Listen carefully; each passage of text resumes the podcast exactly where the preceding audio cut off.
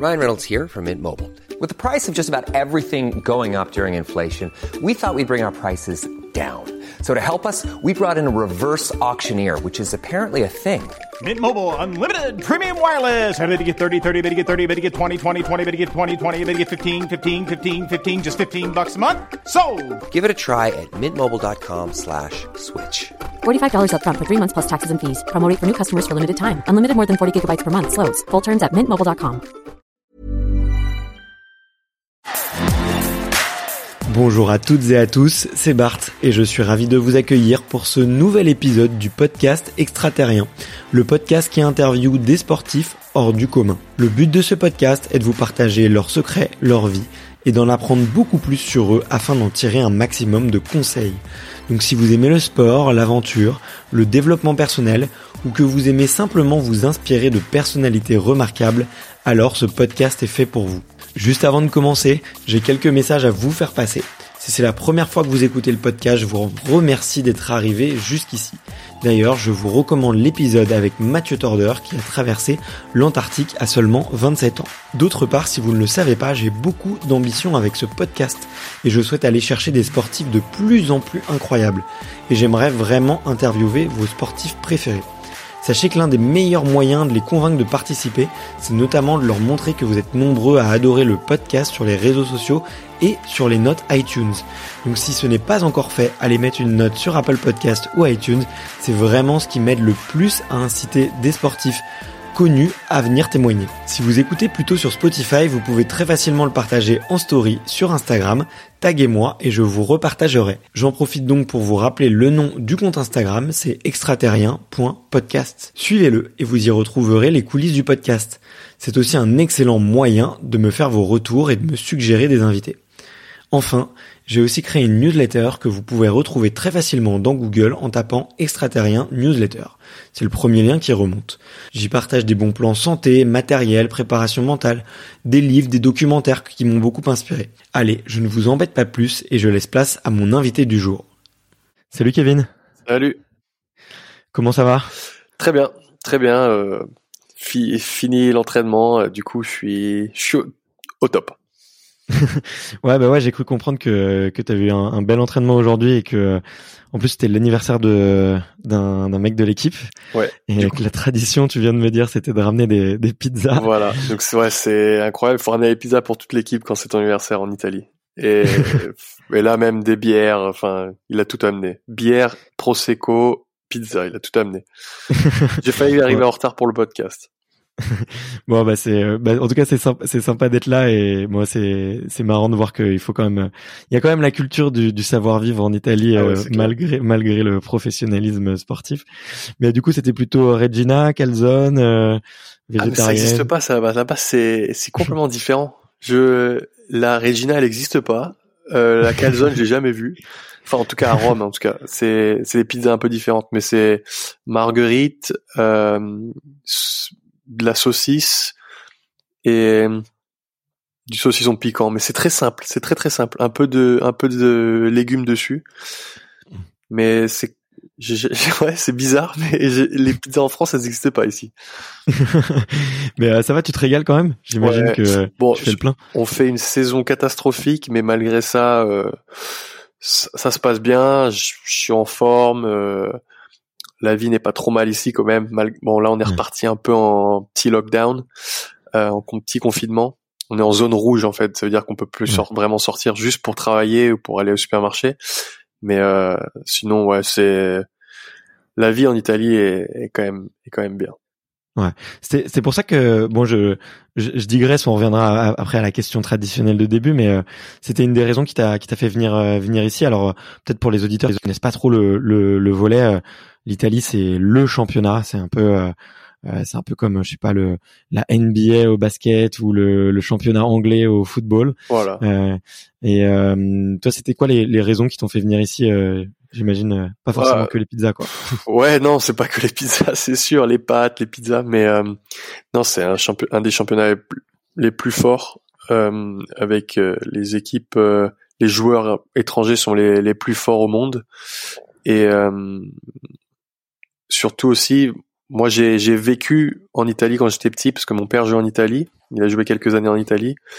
Et ma première année professionnelle euh, était en Italie. Je, je suis parti directement à Ravenne. Et, euh, et là, c'est la première fois que j'y retourne. Non, je suis retourné après à Modène pour faire une fin de saison. Ouais. Mais bon, c'est c'est un championnat qui est qui est très très qui a un très haut niveau et qui est les plus attrayants au niveau financièrement, euh, niveau du jeu et des fans. Enfin, c'est c'est là où un joueur de volley a envie de jouer quoi. Ouais, ouais, ouais. Ben, on, j'imagine un peu quand, enfin, quand j'entends tout ce que tu me dis que effectivement c'est pour euh, pour un volleyeur, c'est c'est un peu le graal quoi. C'est l'endroit où t'as envie d'aller. Après, cette année avec le Covid, c'était un peu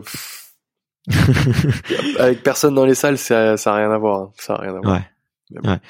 Ça fait euh, ouais, vous avez commencé euh, la saison, je crois, du coup complètement à huis clos, quoi. Comme Alors- beaucoup d'autres sports en fait. Au début, euh, huis clos. Après, il y a eu quelques fois, quelques matchs, euh, il y a eu des spectateurs. Ouais. mais pas beaucoup. Genre, il y avait 200 max, quelque chose comme ça. Et après, on est reparti sur du huis clos et depuis, on est au huis clos depuis le début. Enfin, depuis longtemps, quoi. Donc, euh, on n'a pas vu beaucoup de, de spectateurs et en tant que sportif, c'est dur. Ouais, ouais, ouais, bah, j'imagine. C'est pour ça que qu'on vit, quoi. C'est pour transmettre des, des émotions et. Parce que les, les, les frissons, l'adrénaline et tout, c'est pas comme avant, ça, c'est sûr.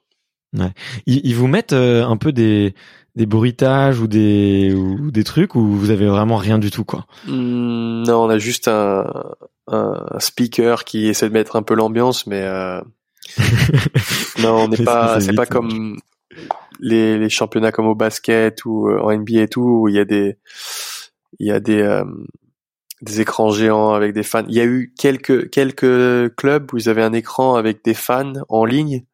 Ouais. Euh, j'ai vu ça en Pologne aussi, parce que la, la Pologne c'est un des championnats très euh, très très bon aussi avec euh, énormément de fans. C'est leur sport numéro un. Et Ouais. j'ai vu la, la coupe euh, de Pologne euh, récemment ce week-end.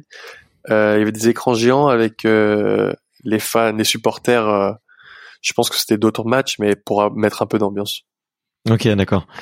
Ouais, bah ça, effectivement, ça doit faire, euh, ça doit faire tout drôle, franchement, euh, et c'est, c'est pas évident, euh, tu vois. On, j'aimerais presque être dans le stade, tu vois, avec vous pour voir un peu comment, à quel point ça peut être je pense étrange. que le pire ça doit être le foot. Enfin, même au basket, enfin, il doit- ouais, bah, dans tous les sports, dès qu'il y a une salle pleine, mais je pense voir un stade vide, ça doit faire bizarre. Ouais, ouais, ouais, c'est clair. Mais t'as, plus ça résonne et tout. Enfin, c'est, c'est clair que ça doit, ça doit, ça doit être étrange. Mais euh, bon, en tout cas, on a, on a, on a mis des petites miettes de plein de sujets que j'avais envie d'un peu aborder avec toi pendant, pendant cet échange. Mais euh, faut pas que je, je déroge pour, pour les auditeurs à la question traditionnelle euh, pour commencer. Euh, et cette question, c'est, c'est de savoir euh, quel est ton premier souvenir. Euh, tu vois, j'articule mal. Ça, ça m'a déstabilisé. Du coup, quel est ton premier souvenir de sport? Je dirais être martyrisé par mon grand frère euh, au basket.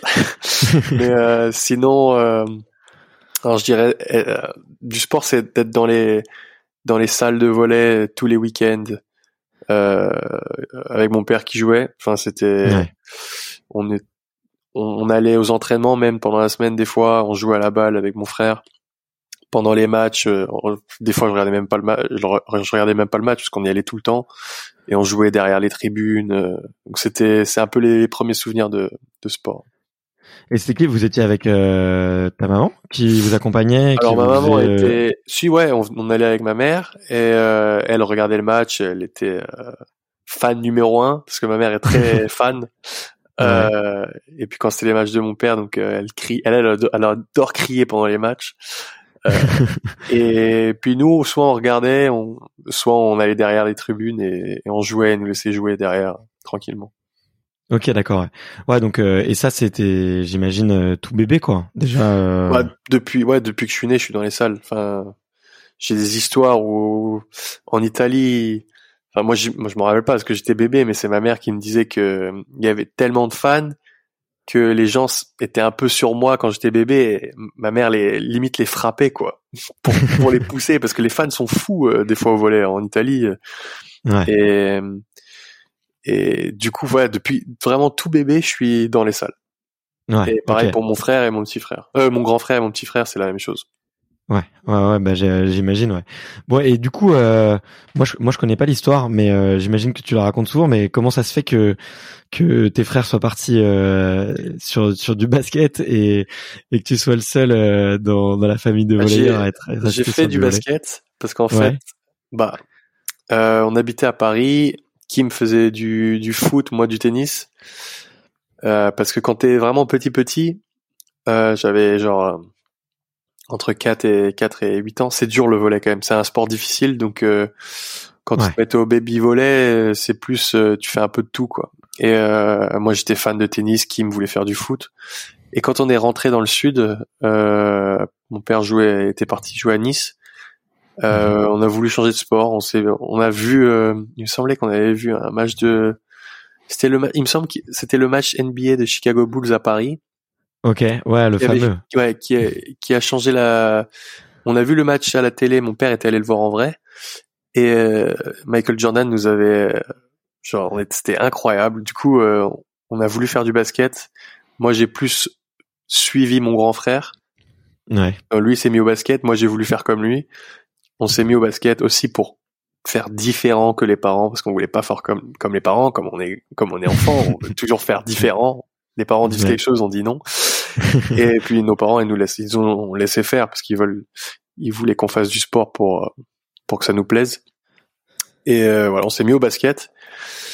Puis euh, Kim a continué et moi petit à petit, je me suis tourné au volet euh, au collège. J'avais un groupe de potes, on s'est mis euh, à l'UNSS et j'ai adoré ça, j'étais bon et petit à petit j'ai progressé. Voilà, j'ai j'ai dû choisir et je me suis mis au, au volet parce que j'étais plus fort au volet.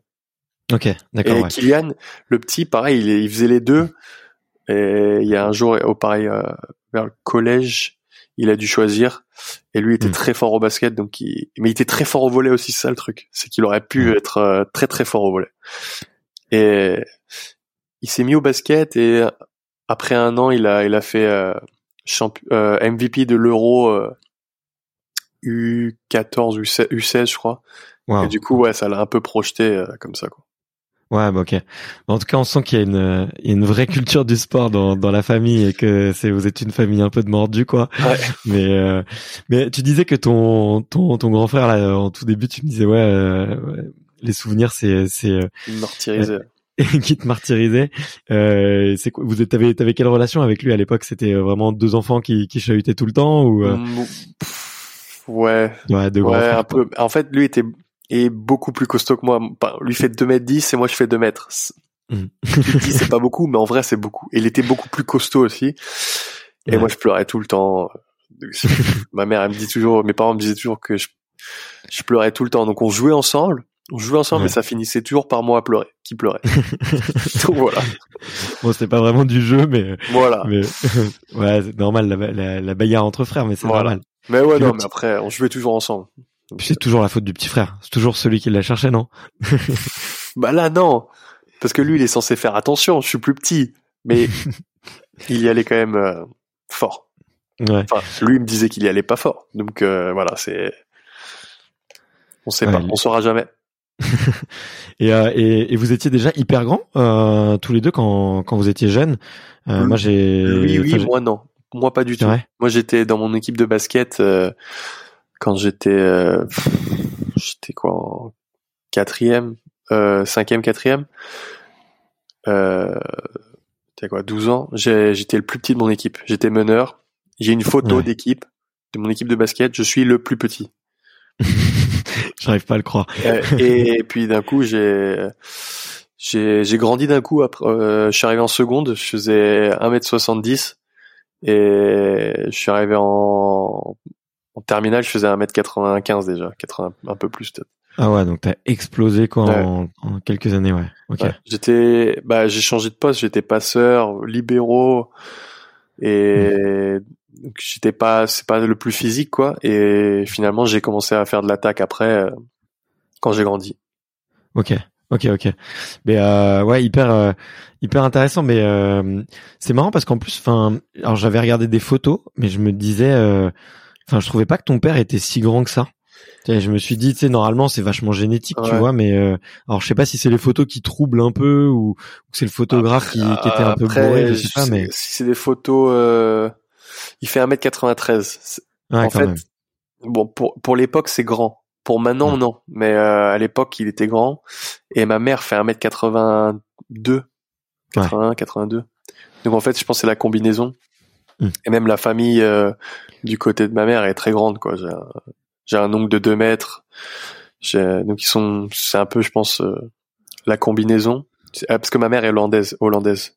Ok. Ils sont assez grands les Hollandais en général. Ouais, je crois que c'est la nation la plus grande du monde. Je sais, ouais, peut-être, je sais pas. Ouais, si si, la- si si, j'avais, je, je sais pas pourquoi j'ai cette info euh, inutile dans la tête, mais, euh, mais j'avais recherché ouais dans, dans quel pays euh, les gens étaient les plus grands et c'est c'est en Hollande, ouais. Voilà, ça doit être de la génétique euh, hollandaise. Mais euh, mais après aussi sur les photos, si on compare euh, avec mes frères, c'est quand même Kim qui fait 2m10, Kylian fait 2m8, quelque chose comme Ouais. ça.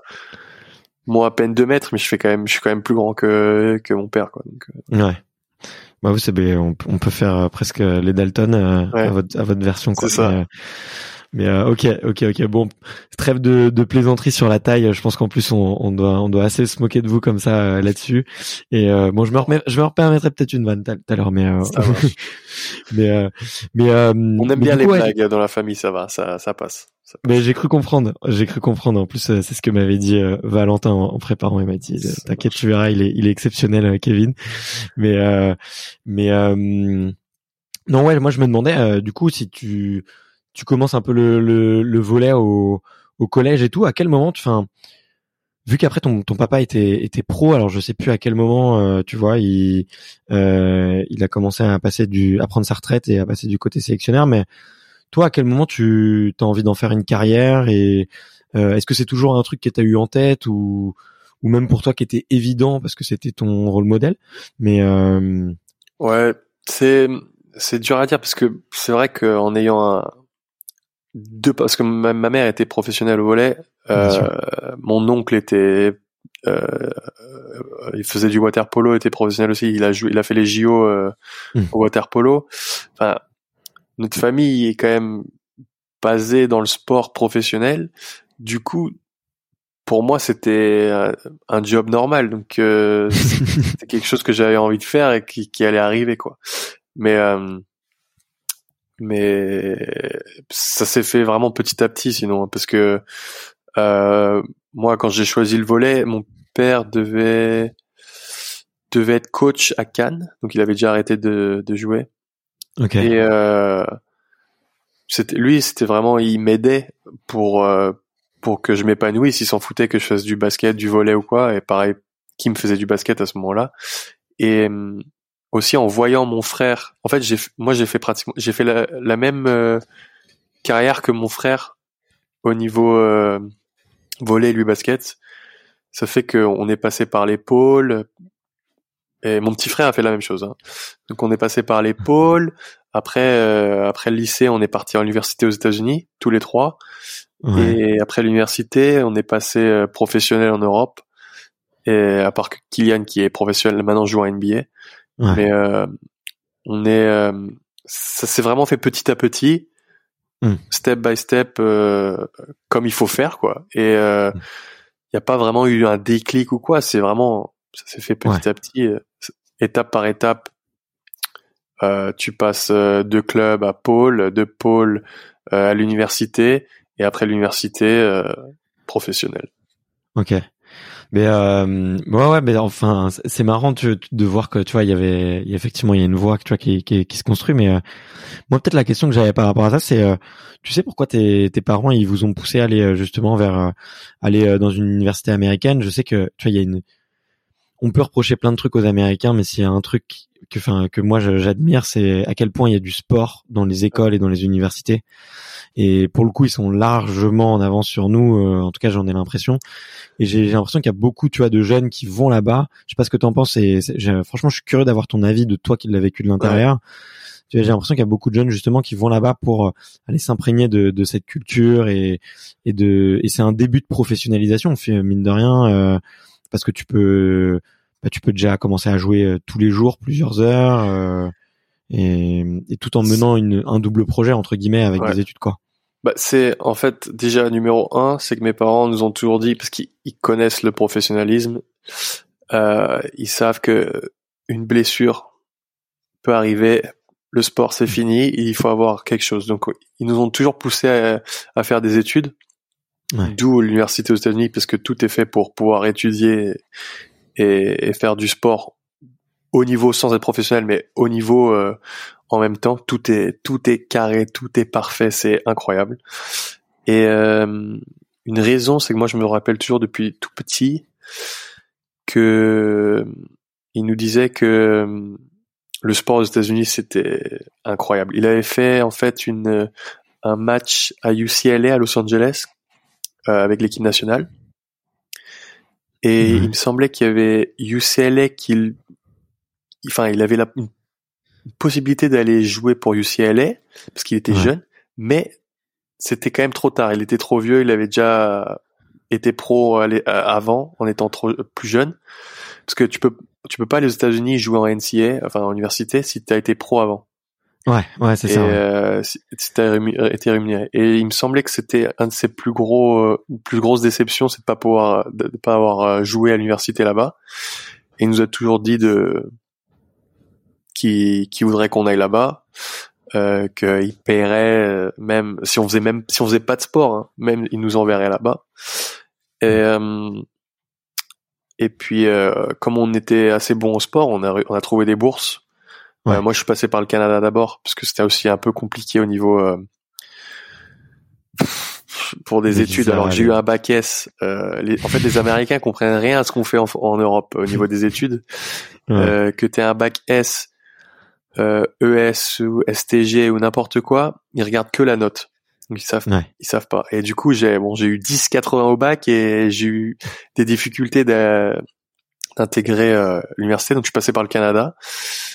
Et euh, mais sinon, c'était ça. C'est on a lui il adore la culture américaine au niveau du sport et il nous l'a fait un peu connaître euh, en étant petit et on a fait un voyage tous ensemble en famille euh, quand on, moi j'avais 13 ans 12 ans 13 ans on a fait un- on a fait toute la côte ouest on est allé enfin on a visité les États-Unis et pour nous c'était incroyable et puis la NBA euh, tout ça tout ça enfin nous on adorait ça du coup mon frère mon grand frère a commencé par aller là-bas à Utah il, est allé à l'université de Utah pour le basket et moi, euh, pendant deux, trois ans qu'il était là-bas, j'étais encore euh, au lycée et en allant le voir, j'ai adoré la vie, j'ai adoré l'expérience qu'il avait. Donc j'ai voulu faire la même chose pour le volet.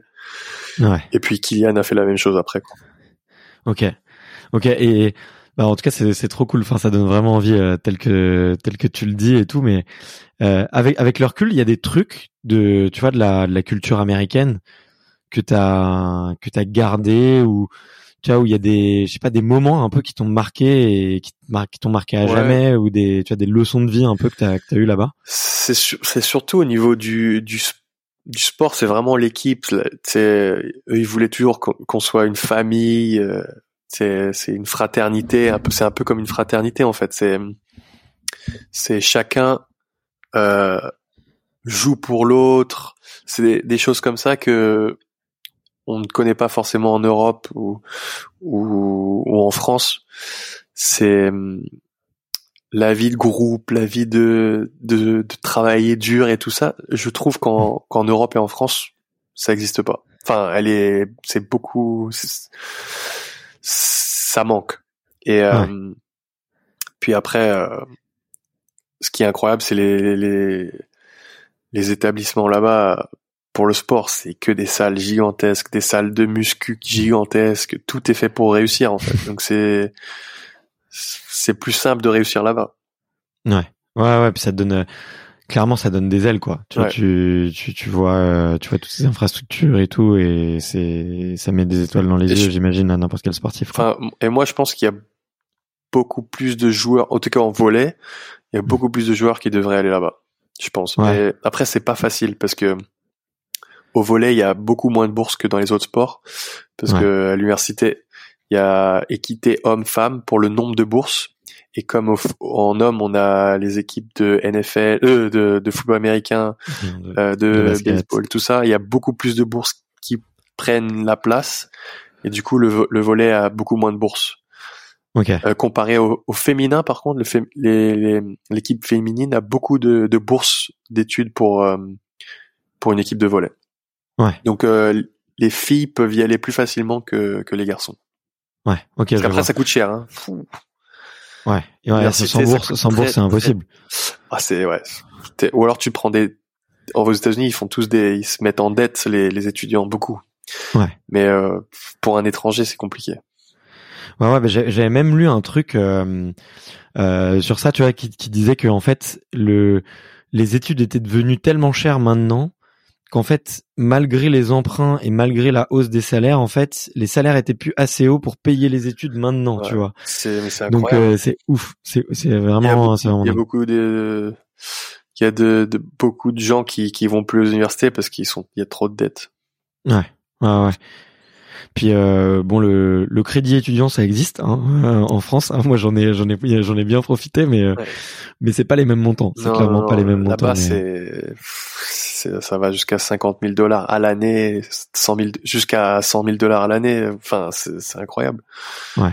Moi, ma Ouais. bourse était de euh, 47 000 dollars par an. Waouh. Donc, euh, en tant que C'est un beau cadeau. Ouais, c'est incroyable. C'est, Ouais. bah, parce que les étrangers payent plus aussi. C'est ça le problème. Ouais.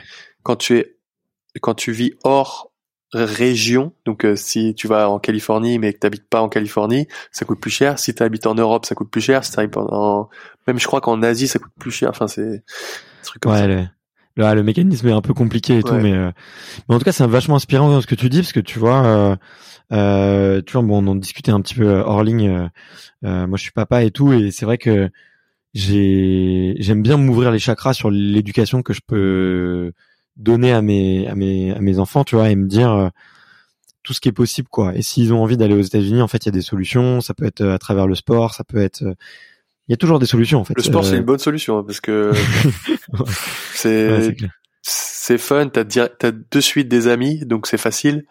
Ouais. Et euh, puis après, voilà, c'est si t'arrives à- après, tu peux avoir des bourses pas complètes, donc tu peux avoir des des bourses à 50%, 60%, donc ça aide déjà, tu vois. Donc c'est c'est pas mal aussi.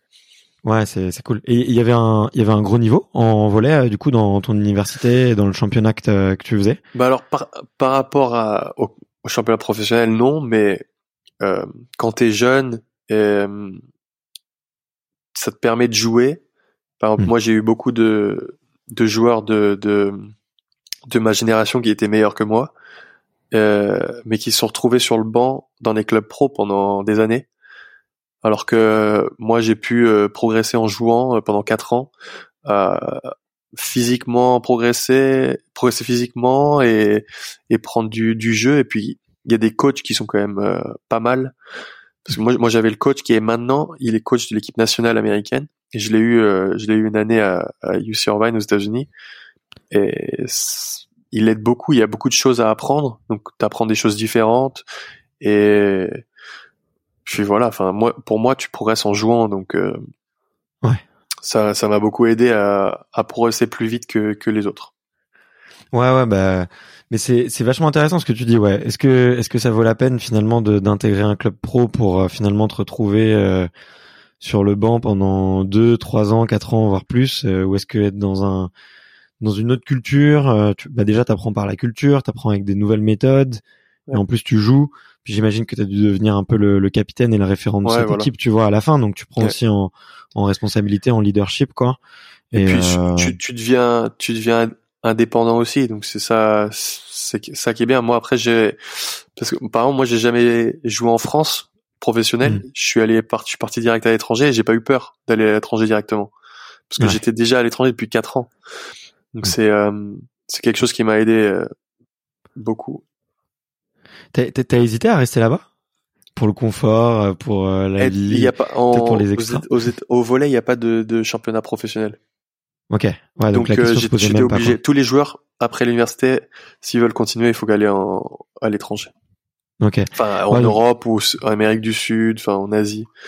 Il n'y a pas de championnat pro aux États-Unis au volet. Ok. Et tu et tu revois tes, tes potes de l'époque? Ouais, il y en a, bah, il y en a, enfin, il y a quelques joueurs qui sont dans les championnats européens. Et sinon, ils sont tous, et après, ils ont tous arrêté. Ou alors, ils font du beach, ou alors, ils ont arrêté. Parce qu'il y a un championnat de beach volley aux États-Unis. mais pas de, en, pas de salle. Ok. Ah mais c'est ok bah tu viens tu viens de filer le bon plan quand même. Hein. Euh, si vous faites du volet et que vous écoutez, pensez les États-Unis. Parce que et puis après, moi j'ai euh, même il y a même un Français qui était très bon au volet, euh, Aaron Koubi qui est parti aux États-Unis après moi dans la même université. Il a tellement adoré qu'il a arrêté le volet que maintenant il maintenant il travaille là-bas. Ah ouais. Donc c'est après ça t'ouvre une une autre option de vie aussi de, de travailler là-bas. De enfin moi je trouve je trouve ça génial. Si je faisais pas de volet, je serais resté là-bas, je pense. bah c'est c'est dit, euh, c'est dit. Mais euh, ok, ok, ok. Et euh, et euh, et du coup ouais, tu tu tu, tu pars de là-bas. Euh, du coup avec tout tout tout le bagage que t'as que t'as emmagasiné et tout et et là c'était clair dans ta tête que t'allais être euh, que tu voulais devenir joueur pro à ce moment-là et ouais et que t'allais faire carrière dans le volet ouais parce qu'en fait euh, après ma troisième année j'ai été pris en équipe de France ah ouais et euh, pour les étés même après ma deuxième année j'ai fait un stage parce que j'ai moi j'étais dans les équipes de France jeunes donc ils me connaissaient euh, et puis euh, en performant aux États-Unis, j'ai gagné le championnat américain. Je l'ai gagné deux fois. J'ai fait deux ans au Canada, deux ans aux États-Unis, et les deux ans aux États-Unis, je les ai gagnés. Et le, donc c'était incroyable. Et donc euh, en performant, il y a l'équipe nationale qui m'a demandé, et en faisant les stages et tout, euh, j'ai trouvé ma place et et j'ai joué du coup en, en en étant en équipe de France, je savais que j'allais que j'allais jouer pro quoi. Ouais, ok, ouais, ouais. Il y a des demandes directes, et il y avait pas de souci quoi. Et il n'y a, a, pas d'écart de, culture, tu vois, quand justement tu arrives en équipe de France et que euh, tous les joueurs euh, sont dans des championnats français ou européens? Il euh, n'y a pas un, je sais pas, un des, décalages de mentalité ou de. Si, la mentalité est différente, mais je connaissais pas mal de joueurs déjà qui étaient déjà jeunes et qui, qui avaient, euh, parce qu'en fait ma génération. Euh... Ouais, vous connaissez tous, non? Ouais, on est tous depuis depuis qu'on a 16 ans, on est ensemble quoi. Donc euh, ouais les, la majorité des joueurs en équipe de France, je les connaissais en, en junior. Donc, ils étaient déjà là quand je suis arrivé. Ils avaient, il y avait au moins quatre joueurs que je connaissais. Donc, c'était, c'est assez tranquille.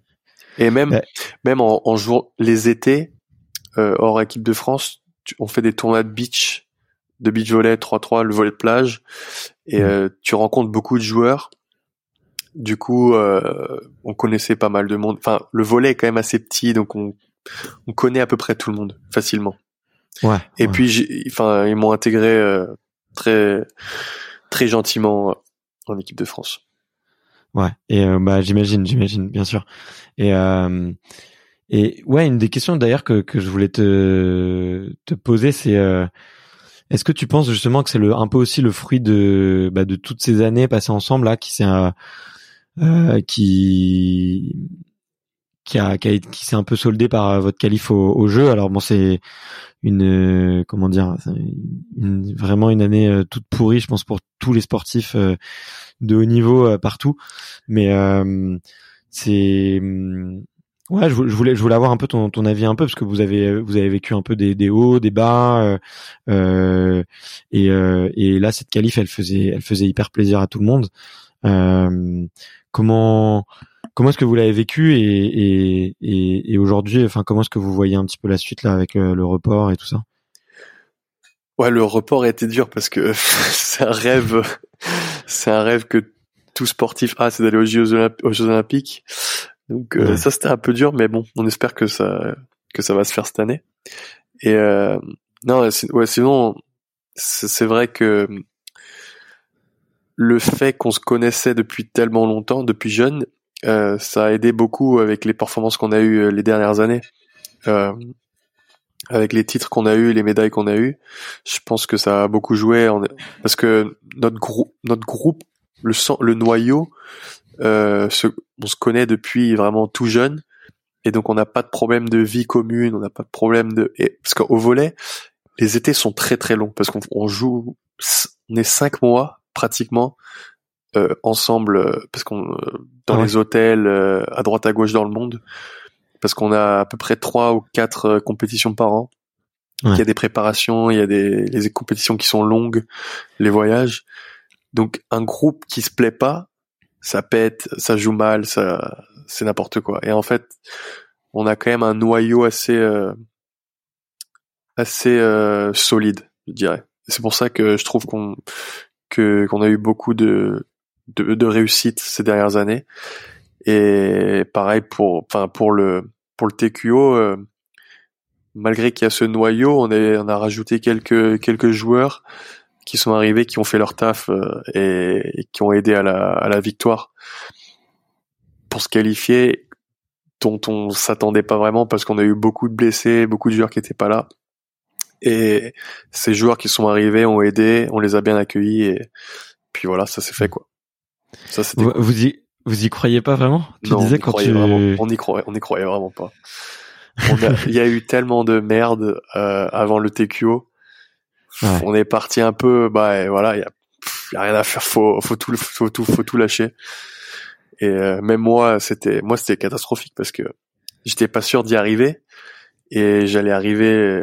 Je suis arrivé le jour d'avant, le soir d'avant, avant le premier match qui était à midi, parce que parce que j'ai eu la naissance de, de Olivia, ma petite Ouais.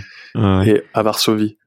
Je m'étais pas entraîné euh, depuis euh, depuis dix jours. Je faisais que de la muscu. J'avais pas fait de volet. Je suis arrivé le soir même.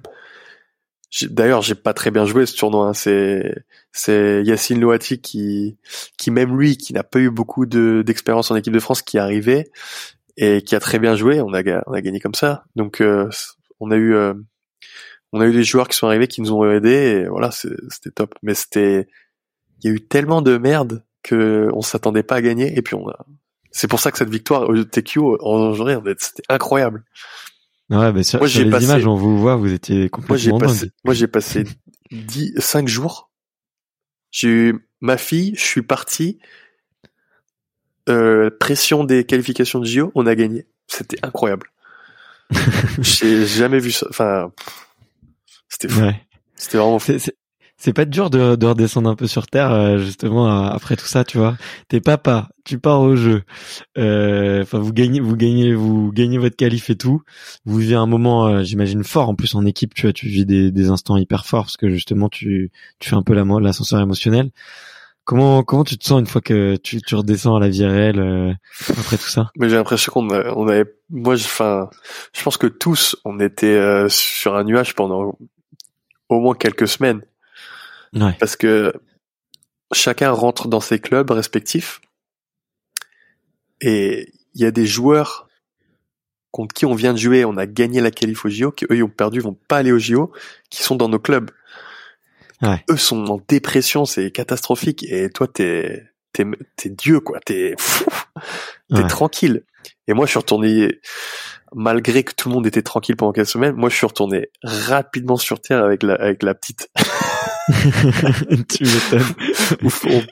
Dors pas, tu tu dois faire, euh, enfin la vie change complètement quoi. Donc euh, c'est moi je suis, moi je suis- en tout cas au niveau de vie normale, je suis retourné rapidement sur terre, mais au niveau volet, j'étais tranquille, serein, euh, Ouais.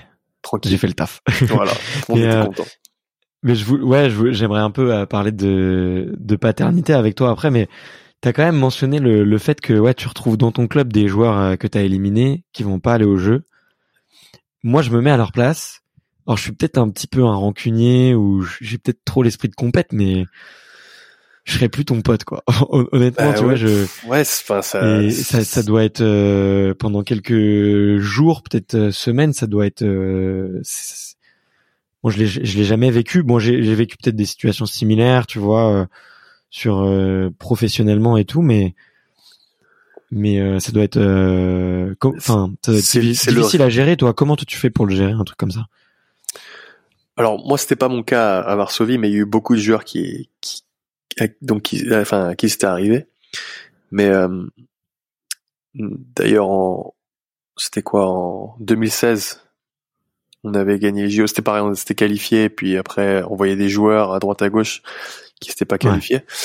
Après c'est le truc c'est qu'au volet les joueurs le savent, c'est comme ça, c'est il y a pas de rancune. Après, tu rentres euh, au club et tes coéquipiers t'essaies de gagner le championnat. Mais je pense que c'est c'est plus difficile personnellement pour eux de parce que c'est un rêve. C'est vraiment au JO pour aller au JO au volet en Europe, c'est très compliqué. Je pense que c'est un des trucs les plus durs à faire. Ouais. Euh, Bah, tu peux rappeler euh, rapidement aux auditeurs un peu ouais, le tout le tout le parcours et qu'est-ce qui fait que c'est si compliqué? Bah, en, fait, ce qu'il y a, c'est au, au JO, il y a 12 équipes. Donc, normalement, enfin, si ça se fait au Brésil ou au, au Tokyo, Hmm. il y a déjà une place en moins. Et dans les 10 meilleurs mondiaux, je pense qu'on est, je sais pas, on est, on est 8 en Europe. Ouais. Et il y a que la place pour 3 ou 4 Ouais. en Europe. Donc c'est, c'est vraiment, en fait, et il y a, cette année, il y a eu, euh, un tournoi de qualification en août, euh, enfin en 2019. Nous, on est tombé contre la Pologne dans le dans le groupe, qui était championne du monde. C'est Donc on a perdu contre eux. Et, et et aussi dans notre groupe, on avait la Slovénie, qui elle n'est même pas dans le top 10, mais qui est qui a fait euh, vice champion d'Europe en 2019 et euh, vice champion d'Europe en 2015. Donc qui fait des super gros tournois et c'est juste parce que en fait mondialement les équipes en Asie comme elles gagnent leur, leur championnat en, en Amérique du Sud en Amérique du Nord ils gagnent des classements ils gagnent plus Ouais. Et ils, sont plus haut dans le monde top mondial mais en Europe c'est en fait ça veut rien dire le top le, le classement mondial ne veut rien dire parce que Ouais, ouais, ouais, c'est, c'est pas les, En fait, c'est- ouais, de quotas et Voilà. de, Et ça fait que on est 10 équipes en Europe qui méritent d'aller au JO et il y en a que 3 qui y vont, 3 4. Ouais. Donc ça c'est vraiment dur. Ça c'est ouais, bah, j'imagine. Et en plus, après, t'arrives au jeu et, et il y a, le tournoi, il est un peu brouillé, quoi. C'est pas, c'est pas vraiment les 10 meilleures équipes C'est mondiales qui sont. tu 12 vois, ouais, c'est pas les c'est pas vraiment les 12 meilleures équipes, ouais. mais après comme il y a que 12 équipes, tu vas avoir euh, ouais, il y a vraiment des des gros matchs. Par exemple euh, euh, bah nous enfin bref, en, au JO 2016, nous on était dans un groupe de ouf parce que à, à part en Europe, les grosses équipes c'est Brésil, États-Unis. Ouais. Et on est tombé sur eux en poule. C'était chaud avec l'Italie en Ouais. 2016. Ouais, donc les meilleures équipes, quoi. Donc ouais, bah pour te dire, premier c'était Brésil, deuxième c'était Italie et troisième États-Unis. Ils étaient dans notre poule. Ouais. Donc c'était chaud. Et ouais. mais bon, enfin c'est c'est vrai que le plus- j'ai l'impression que les se qualifier au JO est plus dur que les choper euh, une faire une bonne performance au JO. Ouais. Et euh, mais du coup là vous y vous y pensez un peu là, je sais pas, vous dites que vous avez une, une bonne étoile, euh, vous en parlez un petit peu entre vous. Bon, j'imagine que là cette année ça devait vous deviez être un peu comme des loups en cage. euh, C'est bizarre quand même de- cette année. C'est Ouais. bizarre, mais parce qu'on a eu un été sans se voir quoi. Donc euh, on- ça fait bizarre. C'est la première fois qu'on s'est pas vu un été. Depuis dix ans, ça fait un été. Enfin moi, ça fait un été. C'est la première fois que je vois personne euh, tout un été. Donc euh, on parle un peu sur le groupe euh, WhatsApp, mais euh, mais euh, c'est vrai qu'il faut, faut- nous notre génération commence à se faire vieux. On a des jeunes qui arrivent, qui nous aident, mais notre génération commence à se faire vieux, donc on veut on veut performer maintenant quoi. Ouais, ouais, ouais, ouais. Mais j'imagine que vous avez vous avez hâte d'en d'écoute quoi. C'est Ouais. c'est clair que c'est c'est normal, ouais. Ok. Mais euh, bah écoute, ouais, hyper intéressant. Et puis euh, bah écoute, là je suis sur ma table en bois et je, je touche du bois, mais fort euh, fort comme tout parce qu'en plus. Euh, euh, Franchement, je, moi, je kiffe. Je, je comprends pas pourquoi il n'y a pas plus de volets à la télé, parce que je trouve que c'est un sport qui est vachement télévisuel. Euh, ça s'envoie des boulets de canon, Ouais. ça crie dans tous les sens. Il y a du bruit, il y a des blocs, il y a des rebondissements tout le temps. Je comprends pas. Franchement, je comprends pas pourquoi euh, euh, c'est pas un sport qui est plus médiatisé ou en tout cas qu'on n'essaye pas de mettre plus en avant parce que euh, télévisuellement ça rend ça rend super bien, je trouve. Mais En, euh, en France, je pense que c'est parce que euh, tous les sports de d'équipe, de, on est- il y a assez du haut niveau quoi. Il y a Mm. niveau basket, handball, foot, euh, rugby, c'est top monde, top mondiaux quoi. Donc euh, Ouais. le volet passe derrière, mais euh, après il y a des il y a des pays dans le monde où par exemple le- en Pologne c'est numéro un. Euh, en Italie, bon, c'est numéro 2, il y a toujours le foot, mais c'est quand même numéro 2, il y a beaucoup de matchs à la télé et tout ça. Euh, en Russie, c'est pas mal aussi. Et après, c'est très connu en Asie. Il y a, en fait, il y a beaucoup de monde qui joue au volet. Beaucoup, beaucoup de monde. Mais je pense que c'est, il n'y a pas assez d'argent, il n'y a pas assez de, de médias. Et je pense que c'est pour ça que c'est pas assez, c'est pas assez connu. Ouais. Et qu'est-ce qu'il faudrait pour que ça change selon toi? Euh, parce que tu vois, euh, comme, tu l'as dit, il y a tout le monde qui joue, il y a plein de continents qui y jouent. Euh, tu l'as dit, les, même les Américains, c'est une, c'est, c'est, c'est une grosse nation. Le Brésil, c'est une grosse nation. Donc en termes d'audience, c'est pareil. C'est ça, ça peut ramener beaucoup de monde. Euh, tu vois, qu'est-ce qui, qu'est-ce qui manquerait selon toi? Bah, Je pense déjà qu'au niveau international, il y a trop de compétition. Du coup, ça fait que les gens s'en lassent un peu. Ah, ça brouille. Okay. Par exemple, moi qui suis qui suis pas trop le foot, la Coupe du Monde, je regarde à fond. Je, ouais, il y en a une. non, mais au moins, c'est un événement de fou que tout le monde connaît. Enfin, même l'Euro, je, je regarde l'Euro, je regarde. Alors qu'au volet, on a. Hiring for your small business? If you're not looking for professionals on LinkedIn, you're looking in the wrong place. That's like looking for your car keys in a fish tank. LinkedIn helps you hire professionals you can't find anywhere else, even those who aren't actively searching for a new job but might be open to the perfect role. In a given month, over 70% of LinkedIn users don't even visit other leading job sites. So start looking in the right place. With LinkedIn, you can hire professionals like a professional. Post your free job on linkedin.com slash achieve today. On a une ligue mondiale. Enfin, maintenant, ça s'appelle la VNL. On a une VNL qui dure un mois, un mois et demi. Il y a tellement de matchs. Mm. Après, il y a toujours un championnat d'Europe ou un championnat du monde. Il y a une World Cup qui est différent du, du championnat du monde. Tous les quatre ans, pareil. Les championnats du monde, c'est tous les quatre ans. Mais il y a une World Cup aussi, qui est souvent l'année d'avant les JO. Enfin, c'est compliqué. Il y a les JO, il y a, il y a toutes les tournois de qualification olympique il y a les tours de qualification Euro, il y a les tours de qualification pour les championnats du monde. Il y a des grandes, grandes Champions Cup qui moi-même je suis pas sûr de ce que c'est. Alors je, je joue au volet. ça se passe au Japon, c'est les meilleures équipes du monde, mais tu sais pas, c'est c'est pas une World Cup, c'est pas une Champion du monde, mais c'est une grande Champions Cup. Ok. Il y a trop de compétition, les gens, il, il y a plus tu peux pas te suivre. Ouais. Et je pense qu'en France, ils suivent que l'euro, championnat du monde. Et, voilà. Et, s'il y avait que ça, ça serait plus. Euh, enfin, moi, c'est ce que je pense personnellement. Mais euh, après, euh, en fait, les gens s'y perdent. Les, gens qui s'intéressent un peu moins au volet, donc qui, aiment le sport, eh ben, ils s'y perdent. Du coup, ils arrêtent de, suivre. Je pense. Après, et après, je pense qu'il y a peut-être pas assez d'argent dans le dans dans le média, dans le médiatique pour pouvoir faire des pubs, faire des, des, des matchs à la télé, et tout ça, ça serait trop bien, mais c'est, il n'y a pas assez d'argent. Je pense qu'il faut trouver des, des gros sponsors et ils vont dans les autres sports. Ouais, ouais, bah après c'est un, c'est vrai que là, tu vois, notamment en France, la, la place des, des, autres sports prend, bah, enfin, les autres sports prennent beaucoup, beaucoup de place, ça c'est clair, euh, ça c'est indéniable et on, mais euh, ouais, c'est un c'est un cercle vertueux quoi. En gros, plus t'as de gens qui, plus t'as des résultats, plus t'as de gens qui regardent, euh, plus t'as des gens qui regardent, plus derrière ça intéresse des des, des médias et des et des marques. Euh, et puis après, c'est de l'argent qui est réinjecté pour les clubs et pour euh, et pour euh, aussi augmenter la performance. Donc euh, c'est une c'est une dure, c'est une, une, équation un peu trop dure à résoudre, je pense, ouais, pour un, mardi soir, un mardi soir comme ça. Mais, mais mais euh, non, mais moi je pense que ça, ça arrivera un jour. En tout cas, je te, d'un point de vue très objectif, télévisuellement, c'est c'est vraiment un, régal à regarder. Euh, parce que même, même le sport, le, le volet féminin, c'est un c'est un sport euh, genre spectaculaire, très spectaculaire. Et après, dans les autres pays, il y a beaucoup de gens qui regardent, mais en France, c'est c'est moins regardé. Ouais, ouais, ouais.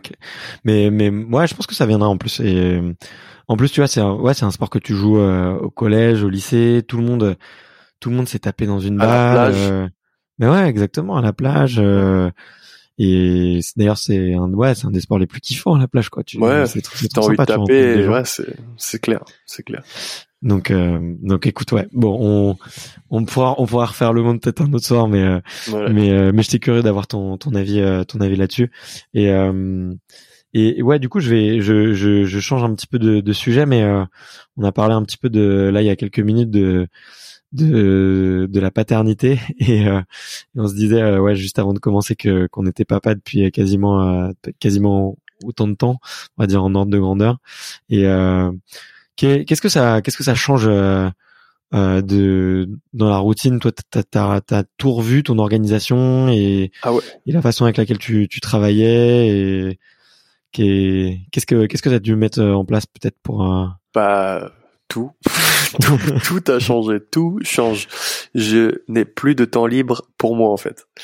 Euh, mais par exemple les grasses maths ça existe plus. La sieste euh, si j'ai de la chance euh, mais euh, non, c'est vraiment en fait ce qui, ce qui m'aide, ce que j'aime bien à moi, c'est que ça me permet de de séparer la salle et la maison encore plus parce que maintenant j'arrive et je suis dans mon je pose le téléphone et je m'occupe de la petite euh, je je lâche ma femme un peu tranquille avec le, la petite pour qu'elle fasse un peu quelque chose toute seule ou qu'elle fasse du sport ou quelque chose euh, je l'aide comme ça parce que aussi elle, elle qui me suit, euh, elle travaille pas, donc elle est à la maison tous les tout, toute la journée avec le bébé. Et euh, mais sinon, ouais, faut, être très organisé en fait. C'est ce que j'étais pas avant? Et mais bon, ça, ça m'aide. Hein, franchement, ça m'aide beaucoup. Maintenant, je suis très organisé. Euh, j'ai des routines, j'ai des trucs. Donc c'est c'est d'un côté, à 6 heures du mat, ça, ça cadre. Hein. Ah ouais, moi, je suis réveillé. Maintenant, je suis réveillé à 6h30. Euh... Enfin, au début j'arrivais enfin c'est un truc de fou mais mais maintenant tu mm. juste ce que tu fais c'est que tu vas au, lit plus tôt ouais. et quand tu te réveilles plus tôt c'est pas grave. C'est juste tu décales la journée en fait. Mais euh, mais au début c'était pas ça, moi je suis à 11h minuit j'ai pas envie d'aller me coucher. Bah maintenant à 22h30 euh, faut aller faut aller au lit. Ouais puis sinon sinon tu le payes un peu le lendemain c'est ça c'est ça. Euh, bah tu tu le fais en direct c'est mais maintenant, maintenant, enfin, maintenant, maintenant, j'ai l'habitude de me réveiller à 6h30, 7h et, et je suis, ça m'énerve pas, en fait. Alors qu'au début, je, trouvais ça chiant, quoi. T'as pas l'habitude. Mais si t'es organisé, t'es préparé, bah, ça va. Ça va. La vie est belle, tranquille. Surtout que je dis bah, ça parce que maintenant elle dort bien, donc ça va. Mais au début, quand elle dormait pas, c'était la galère quand même. Ouais, elle, elle s'est mise à dormir à quel âge? Bah, assez rapidement, elle se réveille qu'une fois dans la nuit. Euh, Vers les six ah, mois. Tu fais partie des chanceux en plus. Tu fais le malin, mais tu fais partie des chanceux. Mais là, là, elle dort. Là, elle fait, elle fait 19h, 7h. Ok. Ça fait depuis qu'elle a un an. Ah, quand à un an, elle a fait, elle fait du 19h, 7h. C'est incroyable. Donc moi, j'ai aucun problème de me réveiller à 7h ou 6h30, quoi. Ouais. Ah, mais euh, tu, tu m'étonnes. Mais euh, moi, moi, je, il se met à faire ses nuits là depuis deux petits mois. Euh, mais sinon, avant, c'était 4-5 réveils par nuit, ah facile. Donc ça, c'était, c'était chaud. Et et non, et là, c'est toujours ouais réveil, réveil 5h30, 6h quoi. Donc il faut faut faut s'accrocher. Franchement, faut s'accrocher. Mais moi, moi, ça m'a changé la vie. Hein. Déjà quand le bébé est sorti, j'ai fait oh là là, qu'est-ce que c'est ça? Avec ma femme, on n'a pas dit genre waouh, incroyable, magnifique. Non, on fait oh là là, qu'est-ce que c'est ça? Qu'est-ce qui qu'est-ce qui arrive dans notre vie là? Euh, Mais euh, par contre, on, enfin, tu commences à l'aimer direct. Le bébé, c'est abusé, mais c'est et puis tant pis de la, enfin la difficulté, bah en fait tu le payes à enfin ce qui est dur c'est les premiers mois parce que t'as pas de retour du bébé qui qui fait rien. Mais après 4 5 mois, tu commences à avoir des sourires, des rires, mm. des il commence à marcher, c'est drôle, elle parle, elle fait des bruits. Et là et là ça commence à être plus fun. Il y a plus de de fun que de difficulté. Ouais. Donc faut passer ce cap en fait. Ouais, exactement. T'as toute une phase de transition au début Ouais. qui est qui est hyper compliquée parce que déjà d'une, t'apprends ta nouvelle vie. Ouais. De deux, euh, t'as pas du tout ta, tes, tes routines d'automatisme. T'es pas efficace. Non, T'es non, pas efficace du tout. Tu sais pas l'habiller, tu sais pas changer la couche, tu sais rien faire. Ouais. Et, euh, et et en plus, effectivement, t'as t'as pas trop de retour. euh, le corps de la femme qui change, qui se reconstruit. Donc euh, les hormones aussi, ça part un peu dans tous les sens. Enfin bref. Et et du coup, il faut passer ce cap-là. Et c'est après que que que les choses se mettent à peu près. Le place, premier ouais. sourire, il fait du bien quand même. ouais, c'est clair, c'est clair. Mais euh, mais j'ai un j'ai un pote ouais qui m'a envoyé une photo de, de de son fils genre au bout de trois jours et il avait déjà le smile. Je me mais c'est pas possible. c'est pas possible. Et bon après il m'a renvoyé des photos. Apparemment son bébé était un peu précoce des, des muscles de la joue, je, je, Ah ouais. je suppose, mais j'en sais rien. Mais euh, ouais ouais moi avant trois quatre mois quasiment pas de Ouais, y sourire. a pas de sourire. Mm. ça fait caca, ça pleure et ça mange. Catastrophe. toute la journée. Mais Ouais. euh, mais euh, et, et ouais, euh, toi tu, je me je me posais un peu la question par rapport, euh, tu sais, au club, euh, ils t'accompagnent là-dessus? C'est un truc tu tu leur en parles avant? Comment comment est-ce que tu te prépares un peu? Ouais, j'ai Parce que tu vois, j'ai- j'avais eu la conversation avec Cléopâtre Darleux, tu vois, qui est gardienne de l'équipe de France de hand. Et euh, et tu vois, bon, euh, bon, elle a eu un, un petit soutien, mais elle a dû quand même faire beaucoup beaucoup de choses par elle-même. Et puis tu sais, elle est, elle est quand même gardienne, euh, elle est en équipe de France et tout. Enfin, c'est, euh, tu vois, elle aurait pu avoir plus de soutien. Et finalement, j'étais assez étonné de voir que pas grand chose. Alors je me demande, est-ce qu'au niveau des mecs, il y a un peu plus? Mais euh, Ouais, je pense que c'est plus facile au niveau des, des mecs parce que parce qu'on a moins de problèmes physiques, c'est juste vraiment la fatigue en fait. Mais Ouais.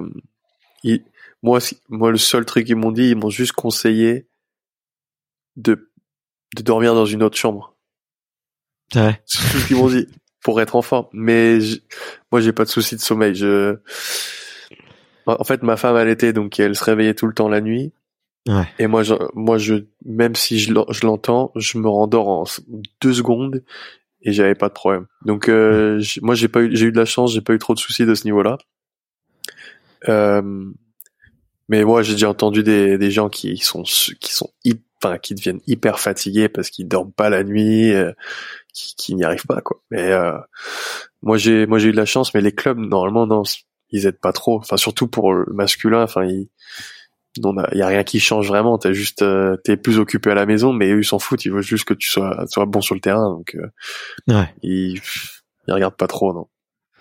Ouais, ouais, mais tu vois, après, il pourrait, je sais pas, te, te, te, euh, te filer un peu de soutien, euh, tu juste pour, euh, justement, effectivement, être mieux organisé, euh, juste, à- même, ne serait-ce qu'avoir une oreille attentive, quoi. Avoir quelqu'un à qui tu peux parler, euh, dire raconter un peu tes merdes. Ah ouais, mais après moi j'ai, moi j'ai, moi j'ai mes coéquipiers pour ça, donc. Euh, Il y, a- d'autres, il y a, d'autres papas dans, dans l'équipe? Ouais, il y a toujours des papas. Il y a toujours, il y a toujours un ou deux papas dans l'équipe. Et, euh, en équipe de France, il y en a. On est, beau- il y a beaucoup de nouveaux papas en plus en équipe de France là. Mm. Et euh, non, en en- à Varsovie, quand j'ai eu le bébé, j'ai un Français avec moi, donc euh, je lui disais tout et c'était drôle quoi. C'était mon un peu mon confident Antoine Brizard, donc c'était, on en parlait beaucoup, on rigolait et euh, ça, ça aide, ça aide. Quand t'as un Français dans une équipe euh, à l'étranger, ça aide beaucoup. Ouais, ouais. Et, euh, et c'est, hum, ouais, parce que tu, tu crées moins de, de complicité, peut-être, avec euh, un étranger ou un, Pas tout le temps, pas tout le temps, mais c'est juste que hum, avoir le français, tu peux faire des petites blagues euh, que, tu as pas forcément, que tu peux pas forcément faire euh, à un étranger. Il y a des trucs français que qui existent pas à l'étranger et qui comprennent pas, tu vois. Donc euh, ouais, et puis parler français, ça fait quand même du bien. Ça fait quand même ouais, qu'on se le dise. Ouais. Pour quelqu'un qui a fait, euh, qui a fait quatre ans euh, dans les pays anglo-saxons, Ouais, si tu le dis. une femme, je parle tous les jours anglais toute la- à la maison. Je parle, ça fait ça fait dix ans que je parle anglais à la maison. Mais euh, là, depuis qu'il y a le petit, la petite, euh, bah, je parle français avec la petite tout le temps. Donc euh, maintenant, je parle tout le temps français. Ok. Ah, D'ailleurs, on rejoint parce que sinon, là, je, je, gal- je galérais à parler français. Alors que maintenant, je parle tout le temps français avec la petite. C'est vrai, t'as, t'as, t'as galéré durant des, des interviews euh, parce que tu parlais en, tout le temps Ah, anglais franchement, ou. franchement, là, tu demandes à, à mon petit frère qui est aux États-Unis depuis euh, 5 ans, tu lui demandes de parler français, il galère. Tu sais, il va faire des fautes de merde, euh, des petits, euh, petites conneries, il va oublier des mots, il va les dire en anglais, tu vois. Ouais. Ok. C'est, c'est quand t'es immergé, enfin, t'es immergé dans la langue, dans le pays avec que des étrangers, tu parles, enfin, comme lui, pareil, il a une copine euh, américaine. Ouais. Il parle jamais français. Donc ça, t'as les automatismes, les dans la tête et après le, le même si c'est ta langue euh, maternelle, c'est dur de. Enfin, tu, tu tu, le sens, tu fais mais t'as oublié tes mots quoi. Enfin, voilà. Ok, c'est marrant. Et euh, et t'as des t'as des news d'ailleurs ouais de de de ton petit frère euh, Kylian. Euh, donc il y a eu c'est quoi la, la grosse news là c'était il y a c'était quoi c'était il y a même pas un mois non quelques semaines là que Quelques semaines, ouais, une deux semaines, deux semaines, il a fait son sa première rentrée Ouais. et il a mis un shoot à trois points, donc il a mis ses premiers points NBA, donc c'était cool. Parce qu'en fait, il a eu une, une blessure à, à l'adducteur et sous le pied, donc il a vraiment pas eu de Ouais. chance euh, pour ses débuts. Et là, petit à petit, il revient, il essaye d'intégrer le groupe. Pendant la saison, c'est un peu dur parce qu'ils ont déjà leur automatisme et tout, leur leur rotation. Mais Bien il sûr. fait ses petites rentrées quand il y a beaucoup, quand il y a des points d'écart ou des trucs comme ça, quand il y a un blessé ou. Hmm. Et il a fait, euh, il a fait trois rentrées pour le moment. Donc euh, cool. Il a, il a joué hier soir, trois minutes, pas beaucoup, mais bon. Enfin, faut prendre ce qu'il y a, tu vois. Ouais, faut prendre ce qu'il y a et puis et puis c'est quand même le c'est quand même le rêve quoi. Ouais, Donc, c'est euh, c'est cool. Bah moi, j'ai- moi qui, moi qui ai rêvé de la NBA toute mon enfance, bah maintenant regarder un, un match NBA et le voir rentrer, c'est quand même fou, quoi. ouais, ouais, Ah, c'est tu vois, de, je me dire qu'il joue contre euh, des mecs comme Russell Westbrook et tout ça. Enfin, je trouve ça fou, quoi. ouais, c'est Parce que moi, j'ai toujours regardé euh, mon grand frère jouer pro, qui joue dans les clubs euh, en Europe, en Euroleague et tout. C'était déjà, c'était déjà incroyable. Tu vois, tu, il a fait le, le Final Four Euroleague. Il a joué Mm. avec l'équipe de France. euh, il a fait les JO. Enfin, moi, je le suis, je le suis. Maintenant, il joue au Japon. Je regarde ses matchs aussi. Et, euh, par contre, le, la NBA, c'est un, un truc de ouf, quoi. Ouais. C'est Ouais, c'est clair. Enfin, moi, je trouve ça, c'est, c'est fou, c'est cool pour lui. J'espère qu'il, qu'il réussira, mais bon, c'est déjà, Ouais. c'est déjà, c'est déjà incroyable. Ouais, c'est déjà une grosse marche de d'avoir euh, réussi à fouler les, les parquets de la NBA, euh, c'est trop cool mais mais euh, ouais, vous avez l'air euh, tu vois entre avec tes frères, vous avez l'air hyper euh, hyper soudés, de vous soutenir, vous vous suivez les uns les autres. Euh, vous, vous parlez encore de sport quand vous faites une bouffe à Noël ou euh, vous, faites une pause à un moment euh, Ouais, le, Mais- pi- le pire, c'est que j'ai mon père en tant que coach, donc euh, bah ouais. c'est sûr que ça parle de sport. En fait, ça s'embrouille beaucoup à la table si on parle volet, donc on essaye de pas parler volet. on peut parler d'autres trucs, d'autres choses, parce que pour mes frères, s'ils s'embrouillent avec mon père au niveau du basket, ils s'en foutent. Et moi, c'est la merde. Du coup, euh, Mm. ouais, j'évite de parler volet à table euh, niveau famille. On parle pas stratégie de défense quoi. Non, non, on parle, on parle basket, on parle autre chose. Maintenant, on parle enfant, donc c'est cool. Ouais. Ouais, bah ça doit Parce que mon, mon grand frère a eu deux gosses. Et Ils ont Ouais. 4 et 2 ans. Peut-être un peu plus maintenant. Mais euh, 5 et, et 3 bientôt. Et du coup, enfin, il y a eu des gosses partout et tout. Donc Ouais. ça parle beaucoup enfant. Donc c'est c'est un peu plus cool. Ça. Ouais. Mais ça parle toujours de sport. Ça parle. Ça parle. Ouais, ok. Ouais, j'imagine, j'imagine. Et euh, et ouais, ouais, non, c'est pas trop, euh, c'est pas trop compliqué d'avoir euh, son. Là, t'es à combien de sélections? 230 en équipe de France, quelque chose comme ça? 220 Ouh, Ça doit être par là. Ouais. Ça doit être par là. Ah, Il y a beaucoup de matchs au volet. Hein. Bah ouais, on les compte plus, on les compte plus. Il y a des, C'est un truc- il y a des joueurs, ouais, il y a un joueur qui a, qui, qui a 300 en équipe de France, là. Ça, ça, ça on a, on a vraiment beaucoup de matchs au au volet. hein. Ouais, ouais, bah je vois ça là.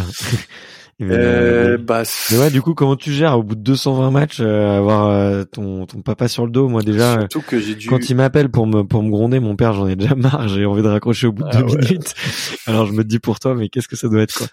Ouais, j'ai, man- bah, j'ai mes coéquipiers pour m'aider quand même. Ils sont avec moi. ils m'aident, ils m'aident. Parce que j'ai eu, euh, il y a eu Jenia Grevenikov qui a eu son père en tant que coach en club, et Erving Mm. qui a eu son, son père en, en coach aussi en club. Donc ils m'aident un peu, ils savent que c'est un peu la merde, que c'est pas facile. Mais bon, maintenant on est habitué quand même, ça va. C'est, c'est, Ouais. pff, j'ai l'habitude. Ouais. Mais j'essaie vraiment de, de faire euh, la différence quand je suis en équipe de France. J'essaie vraiment de, quand je suis en stage, de mettre que, voilà, c'est plus mon père, c'est mon coach. Ouais. Bon, je- Mais mais après c'est pas, c'est pas si facile que ça parce que je fais toujours des petites blagues à mon père. et lui, des, des, des trucs que je, qui- que je fais que ça l'énerve, tu vois, c'est sûr, c'est sûr. Mais euh, j'essaye de, de faire la différence. De Ouais. quand je suis en stage, c'est mon coach, et après quand on est en jour de repos, euh, en vacances, bah c'est mon père. Ouais. Mais tu vois, ça, cette euh, un peu cette euh, séparation entre les deux, j'ai l'impression que c'est souvent plus facile pour euh, pour l'athlète ou pour l'enfant que pour le parent coach, tu vois. Ouais, j'ai l'impression que c'est beaucoup plus simple parce que le parent, en fait, il il a ce rôle-là en fait depuis le début, tu vois, plus ou moins. Et les, les, rôles, ils sont un peu mélangés, tu vois. Euh, euh, c'est toujours implicitement c'est un, un parent c'est toujours un peu un coach tu vois c'est un coach de vie entre guillemets tu vois. Et mais du coup j'ai l'impression que c'est beaucoup plus facile à faire pour euh, les les l'athlète et l'enfant plutôt que le le, le, le parent. Je sais pas ce que tu en penses bah, en, en, tout cas je sais que c'est dur pour lui aussi. Je sais que c'est pas facile ça c'est sûr. Je sais que c'est pas facile pour lui mais bon euh, j'ai eu de la chance d'avoir été sélectionné en équipe de France avant qu'il arrive. Ouais. Donc euh, et puis j'ai, enfin, j'avais bien performé euh, à ce moment-là. Du coup, quand il est arrivé, bah, il, m'a sélectionné quand même. Puis après, j'ai, t'aurais, pas, pas pris sinon. ouais, je pense qu'il aurait eu du mal à me prendre, ça c'est sûr. Ouais. ouais. Ouais, bah, bah, forcément, il aurait eu un peu du mal parce que tout le monde lui aurait dit euh, oui, euh, c'est bah, son fils, c'est normal. donc forcément, ça met la pression. Tu devais être euh, bah, Mon père est beaucoup comme ça aussi, c'est qu'il il veut vraiment pas qu'il y ait de davantage, qu'il n'y ait pas de, enfin, qui il se met un peu la pression là-dessus et après c'est c'est bien aussi parce que s'il met s'il y avait des avantages j'aurais j'aurais du mal à m'intégrer au groupe je pense. Ouais. Non et puis en plus ça vous tire tous les deux vers le haut parce que lui ça lui force à être plus exigeant. Toi à comprendre cette exigence et ouais, du coup, à délivrer pas aussi. tout le temps c'est ça qui est c'est ça le problème mais euh, mais ça te donne des idées toi plus plus tard euh, d'entraîner euh, c'est des ça, ça, te donne envie ou pour l'instant c'est encore vachement loin et bah, j'espère que c'est loin. ouais. j'ai 30 ans et j'ai ma meilleure forme depuis depuis des années donc je me sens vraiment pas prêt d'arrêter mais ouais. mais ouais j'y maintenant je commence à y penser quand même parce Mmh. que maintenant que je suis un peu le vieux dans les équipes de club je me vois beaucoup dire les choses sur le terrain euh, aux, jeunes. Je leur dis, je leur, je leur dis beaucoup de choses et je, je sens que je pourrais peut-être le faire un jour euh, en tant que coach. Mais bon, me voir coacher des équipes pro encore et tout, oh là là, je pense que c'est la, ce serait la merde. Je préfère des jeunes qui écoutent, enfin qui écoutent, qui veulent écouter quoi. Et, euh, des vieux cons euh, professionnels. Pour le moment, j'ai vraiment pas envie de les coacher, ça c'est sûr. ok. ouais, faut dealer avec les égos. Hein. C'est ah pas, ouais, c'est pas, la, c'est pas la même chose. Mais euh, bon, écoute, écoute, trop cool. Franchement, j'étais hyper content de, de pouvoir t'entendre un peu sur, sur, ces différents sujets. Là, j'arrive un petit peu aux questions de la fin. Là, si t'as envie de ressortir tes, tes petites notes, c'est le moment. Ouais, ouais, faut voir. Mais euh, c'est les, c'est les questions un peu de, des auditeurs, mais euh, le, le, celle que, celle que je pose là un peu là pour lancer la, la petite série, c'est, c'est de savoir, c'est, c'est, c'est quoi une bonne journée pour toi? Ça ressemble à quoi? Ah bah une bonne journée, c'est que ma fille a bien dormi, que moi j'ai pas de blessure, pas de douleur, ouais. et qu'il y a un peu de soleil. Voilà. Ok. Mais d'ailleurs, on en a pas parlé, euh, mais je voulais te poser la question, mais avec ce que vous envoyez euh, avec les smatchs et, et, les réceptions et tout, euh, y est... comment tu récupères de, de, ces blessures quoi? Tu dois avoir beaucoup d'hématomes, de trucs. comment? c'est des en fait c'est au volet c'est beaucoup de blessures euh, de répétition parce qu'on saute énormément et on tape Ouais. énormément du coup c'est vraiment beaucoup de, de tendinite des, D'usure, des- ouais. des déchirements des Mm. d'usure quoi et Mm. euh, moi j'ai eu trois opérations deux sur le enfin genou droit genou gauche pour les tendons et l'épaule gauche luxation je suis tombé sur un mec donc euh, mais euh, donc à ouais c'était quoi 26 26 ans, j'avais 26 ans, 27 ans. Ça fait beaucoup quand même. Et Ouais. et moi j'ai eu la chance d'avoir trouvé un un préparateur physique qui qui est vraiment dans la réa- réathlétisation, euh, qui m'a vraiment aidé après mes opérations à Antibes. Euh, Christophe Keller, enfin lui m'a sauvé la vie. J'ai m'a c'est l'a sauvé ma, là je me sens mieux que avant Avant. avant, les blessures. Donc euh, il m'a il m'a aidé à à connaître mon corps, à, à- à mettre en place des routines, à faire les bons exos. Et franchement, depuis, euh, je suis je suis au top. Donc euh, c'est c'est vraiment ça qui m'aide. C'est plus la connaissance et aussi avoir euh, mal fait avant peut-être et Ouais. qui, qui m'a aidé à, à apprendre quoi. J'ai fait des erreurs et et, et depuis euh, maintenant ça va mieux quoi. Ok, ok, ok. Bon bah c'est ça fait plaisir à entendre en tout cas. Euh, si si en plus t'es en dans ta meilleure forme, Ouais, c'est euh, c'est que des bonnes nouvelles. Bah, ouais, euh, enfin c'est l'année où il faut quoi. Touche du bois, touche du bois, mais c'est ouais, c'est c'est une bonne année. ouais. Bon bah c'est sûr, ça va ça va le faire. Euh, t'as t'as un petit euh, une petite rituel ou des petits gris gris pour faire un peu baisser la pression avant une avant une compète? T'as des des petits porte-bonheur, des des petits trucs comme ça euh, que t'embarques avec toi? Non, c'est plus la musique. On écoute la musique. Euh, dans, enfin, en club c'est plus perso, mais en équipe de France c'est plus en groupe. Et je trouve que il y a les coéquipiers aident beaucoup. On, on rigole, on parle, euh, ça aide beaucoup. Enfin, on fait des petites blagues, on, on est en- enfin toujours ensemble. Et c'est ça qui, pour moi en tout cas, ça aide à, à être plus tranquille. L'esprit de groupe, franchement, en équipe de France en tout cas, c'est même en club. hein, Enfin, tu fais toujours des petits, petits petites rigolades et tout. En tout cas, moi. Et je trouve que ça aide beaucoup à, à, à être un peu plus calme, à, à être un peu moins stressé. euh. Donc voilà. Ok, ok, ok, très chouette. Musique et rigolade. Ok, ça marche. Mais ouais, je, je vois, il y a, il y a- généralement il y a deux clans. hein. Il y a ceux qui préfèrent être tout seuls et qu'on les embête pas, Ouais. et t'as la musique de ceux qui ont besoin de. En de équipe de. France, on n'est pas beaucoup à être tout seul. euh, bah, parce, ouais, on a, parce qu'on est des, on est des petits fous en équipe de France, donc euh, on rigole Ouais. tout le temps, on danse, même euh, quand il y a une pression de fou, quoi. Ok, bon bah ça, ça fait plaisir à entendre en tout cas, mais euh, mais c'est cool. Et euh, euh, c'est c'est quoi ton le, le meilleur souvenir de de ta carrière que t'as? Je pense que c'est l'année 2015, l'année, l'été 2015 où on gagne euh, la World League, qui est le premier titre international pour l'équipe de France, Ouais. enfin de l'histoire de l'équipe de France, sa première médaille d'or.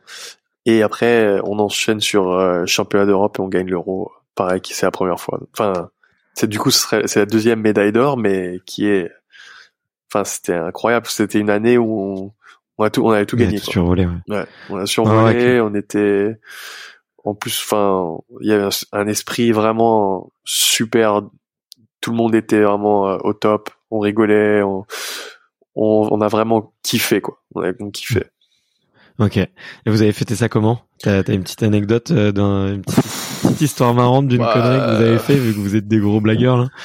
Petite connerie bah de de cette année-là, il y en, il doit en avoir beaucoup mais moi j'ai c'était quoi? À la World League, on a fini euh, Bon, on, on finit toujours par faire. Quand on a gagné un titre, on normalement on finit par faire la fête à Paris, parce qu'on rentre, on doit faire les médias, donc on fait la sûr. fête. Mais c'est souvent ce qui se passe à l'étranger qui est drôle, parce qu'on fait une fête et t'as sûrement pas, t'as t'as pas le temps de faire la fête parce que tu dois partir le lendemain matin, tout est fermé, donc tu fais la fête dans le dans l'hôtel et tu finis. euh, avec Genia euh, dans la fontaine euh, de l'hôtel euh, enfin c'est drôle quoi.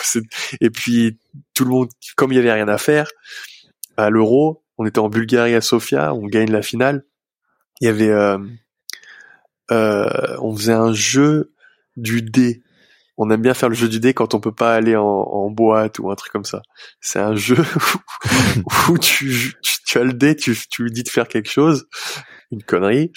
Et euh, s'il dit s'il dit il accepte tu lances le dé euh, si ça tombe sur le numéro que tu as choisi, par exemple, moi j'ai le dé, je dis euh, tu dois sauter dans la fontaine. Si Ouais. ça tombe sur un 6, si je lance et que ça tombe sur un 6, il doit sauter dans la fontaine. Mais si ça tombe pas sur un 6, il prend le dé, c'est à lui de jouer avec quelqu'un d'autre. Et s'il veut pas, bah, il doit, il doit boire son verre. Donc c'est c'est une connerie comme ça et ça finit toujours par euh, on avait euh, on est arrivé à Paris avec je pense quatre ou cinq joueurs euh, avec une la boule à la boule à Z ou avec une crête. Mais on est arrivé à enfin dans les dans les médias importants, tu vois, c'était euh, notre premier titre européen, enfin de et on est arrivé en on ressemblait à n'importe qui, quoi. on ressemblait pas à des athlètes, c'était incroyable. C'est clowns voilà, c'était drôle. C'est des, des, des bêtises comme ça qu'on fait, euh, qu'on aime bien Ouais. faire. Non, mais ça se voit, ça se voit qu'il y a une super ambiance dans l'équipe et, euh, et je me souviens ouais de justement de de cette euh, de cet été où vous avez ouais, vous aviez tout raflé et, Ouais. et c'était c'était une vraie première. Ça faisait et j'étais super surpris d'ailleurs moi à l'époque. euh, euh, c'était un peu comme ça que j'ai découvert euh, toute votre génération et, et c'est à ce moment-là que je pense que je me suis j'ai commencé à regarder pas mal de volets et en, et en tout cas à vous suivre et hum, et ouais j'étais surpris quoi j'étais vraiment sur le cul quoi ils ont rien gagné avant et tout alors que que Il y a eu y des médailles de d'argent, des médailles de bronze, Ouais, a mais jamais d'or. Ouais, bah ouais. Donc, euh, donc, euh, écoute, euh, c'est cool. Bah, on espère, euh, on espère la même pour euh, pour les jeux et essayer de retrouver euh, des des petites boules, des petites boules à Z et des Ouais, petites crêtes cool. euh, et, des des jumps dans la piscine. Mais euh, mais carrément. Euh, est-ce que euh, est-ce qu'il y a un il y a un il y a un, un autre sport, euh, peut-être hormis le basket et le volet, que t'aurais que t'aurais kiffé pra- pratiquer Ouais, au haut niveau? C'est c'est clair que le basket ça aurait été le sport. Euh, sinon, Ouais. j'aime bien le tennis. J'ai commencé par le tennis quand j'étais petit. Après, je pense que ce qui est dur au tennis, c'est d'être seul. C'est un sport euh, individuel, ça c'est dur.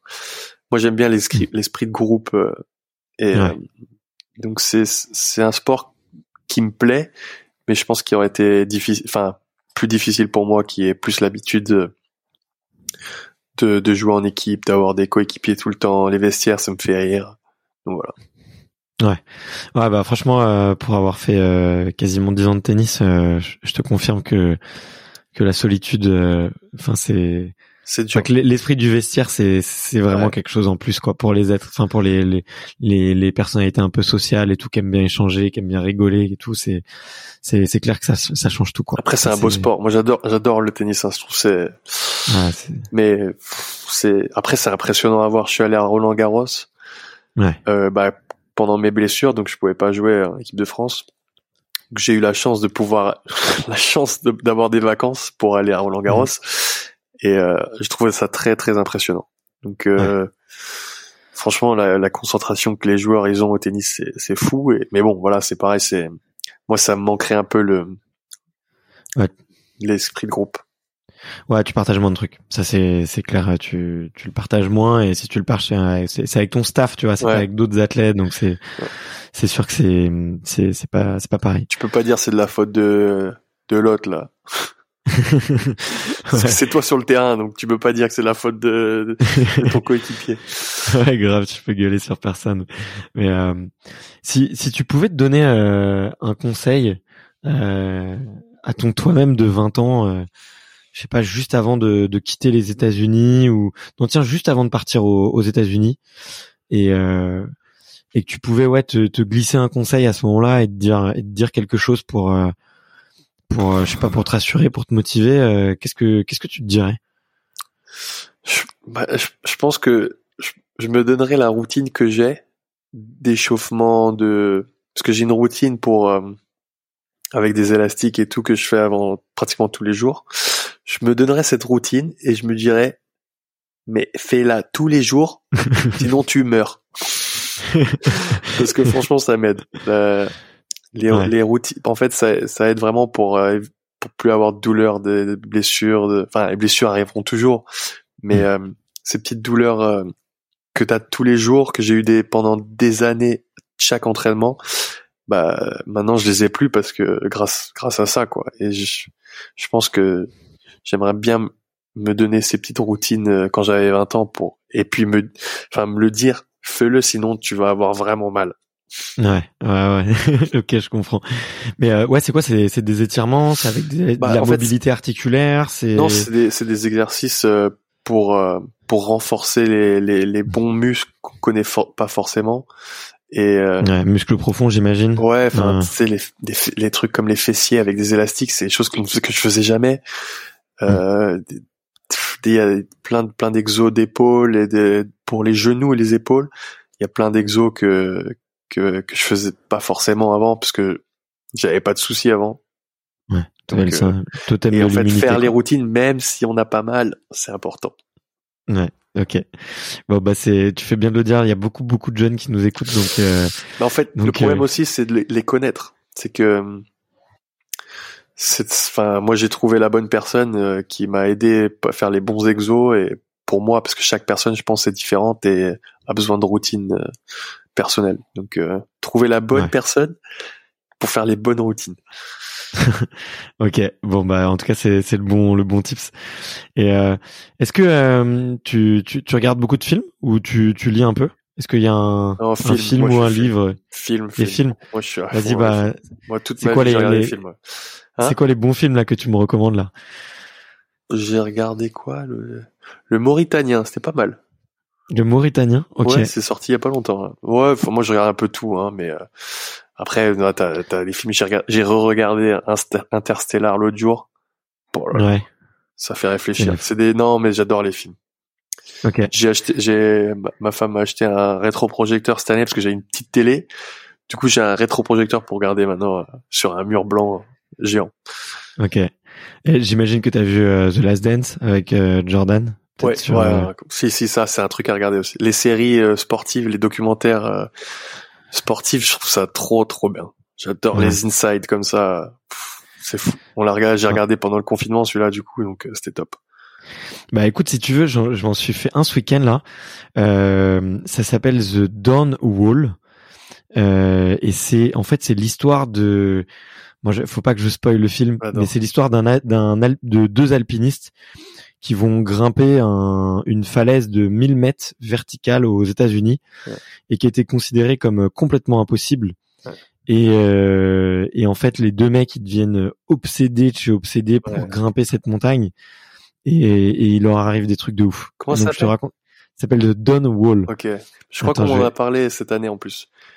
mais euh, m'ont dit que ça ressemblait à, à, euh, Free Solo, celui qui est ouais celui qui, qui a eu l'Oscar. Mais ils m'ont dit que ça c'était très bien aussi. Donc faut que Ouais, exactement. Ben, ça ressemble effectivement à, de, à The Free Solo. C'est un peu dans le même genre. Mais euh, The Dawn Wall, ouais, sorti 2017. Et franchement, c'est un, c'est un bijou. D'accord. Franchement, c'est, Ouais, moi j'ai kiffé. En plus, les paysages et tout. T'es, au, t'es aux États-Unis dans le Yosemite et tout, avec Ouais, une ouais. falaise de psychopathe. Et, J'ai visité euh, d'ailleurs, bah avec Cette euh, les vacances que j'ai fait aux États-Unis, bah je suis allé visiter là-bas, donc je, je sais comment c'est comment c'est grand. C'est hallucinant. Mais, euh, mais ouais, ça, ça devrait te plaisir si t'aimes bien un peu le côté un peu euh, documentaire, un peu inside, parce qu'en plus ils embarquent une caméra avec eux, ils dorment, ils sont à, à 700, 800 mètres du sol, euh, euh, accrochés contre la paroi et Ouais, tout. c'est. Les- moi, je suis sportif, mais ça, c'est des c'est des sports de malade. Je sais pas comment Ouais. ils font. Ah ouais, ils sont, ils ont un autre niveau. Mais, ouais, euh, non, ouais, nous on est des, des petits sportifs, nous. Nous on fait on joue à la baballe. Nous. mais non, mais non, faut pas dire ça. Mais euh, c'est, c'est, c'est d'autres types de personnalités parce qu'ils sont un peu, euh, faut être un peu perché quand même, franchement. Ouais. Parce que moi, la, euh, dernière série sport, enfin série documentaire, c'est celui de Lance Armstrong. Ouais, c'est sur ESPN, je crois. 30 for 30. Il y a Ouais. ces deux épisodes et c'est impressionnant de voir un peu le, le monde dans le monde du cyclisme et le monde qu'il était lui. Donc, euh, ouais, c'était fou quoi. Enfin moi, Ouais, ouais. j'adore regarder des trucs comme ça. ouais, bah moi aussi, je suis un, je suis un, je suis un grand fan, donc euh, je, me suis permis de faire la petite recommandation Ça pour marche. The Dawn Wall parce que je me suis dit que ça allait, que ça allait te plaire. Parfait. Ben, écoute, trop cool. Euh, là, là, c'est la toute dernière question que que je pose. C'est un peu, euh, c'est un peu comme un passage de de, de flambeau olympique, mais c'est un passage de de, de micro. Euh, c'est de savoir euh, quel est le le ou la euh, prochaine athlète que tu me recommandes d'aller euh, interviewer pour une discussion euh, aussi sympa que la tienne, sur laquelle on puisse un peu se marrer et se raconter des des bonnes histoires. Euh, ça peut être euh, sportif que tu connais, que tu connais pas, euh, quelqu'un. euh, ça peut être une patate chaude aussi que tu peux envoyer. ouais, non, mais c'est vrai que j'ai vu cette question, je me suis, je sais pas. Mais après, oui, euh, j'ai mes frères, j'ai mes frères parce que basketteur, bah c'est c'est cool aussi. Ils ont voyagé dans un peu partout dans le monde, donc euh, soit Kim, soit Kylian, je sais pas, ça peut être sympa. J'aimerais bien les écouter aussi. Mais, Vas-y. euh, hormis ça, parce que bon, c'est c'est un peu trop facile de dire mes frères. Euh, mais c'est vrai qu'un, moi j'ai, un- après c'est un basketteur euh, NBA ou un, pff, ouais, mais ça c'est trop facile aussi. J'y j'y pensais, hein, mais j'ai moi j'ai du mal. J'ai il y a trop de sport. moi j'adore. Bah, éc- Moi j'aime bien un peu les les les athlètes qui vont un peu euh, qui restent pas où ils sont et qui, qui- j'aime bien ceux qui voyagent, qui qui enfin qui font des trucs comme ça. Ouais. C'est vrai que oh bah alors un mec un grimpeur ouais. comme de bah de, de free pas pas le mec de free solo mais dans ce style là. Ça serait fou ça. Bah écoute, euh, je, je prends note. J'ai, j'ai beaucoup de contacts de, de d'alpinistes, de grimpeurs et tout, donc euh, euh, je te, je, je vais pas spoiler les, les auditeurs, mais là j'ai des quelques interviews qui arrivent euh, parce que je suis un, pareil, je suis un grand fan de d'aventure et de voyage et et de, de tous ces gens qui essaient de dévier un peu les lois de la gravité, donc euh, donc carrément. Mais en tout cas, euh, ouais, grave. euh, Kim et, et Kylian. On, on, on en reparle juste après, mais carrément, ça serait Leur un bon- problème c'est le c'est le time zone. Ouais, c'est une catastrophe. J'en ai un à plus 7, un à moins 7. euh, je suis... Ah, vous n'arrivez pas à vous avoir tous Oh trois, j'imagine. bah, en même temps, c'est dur. En même temps, c'est Ouais. vraiment dur.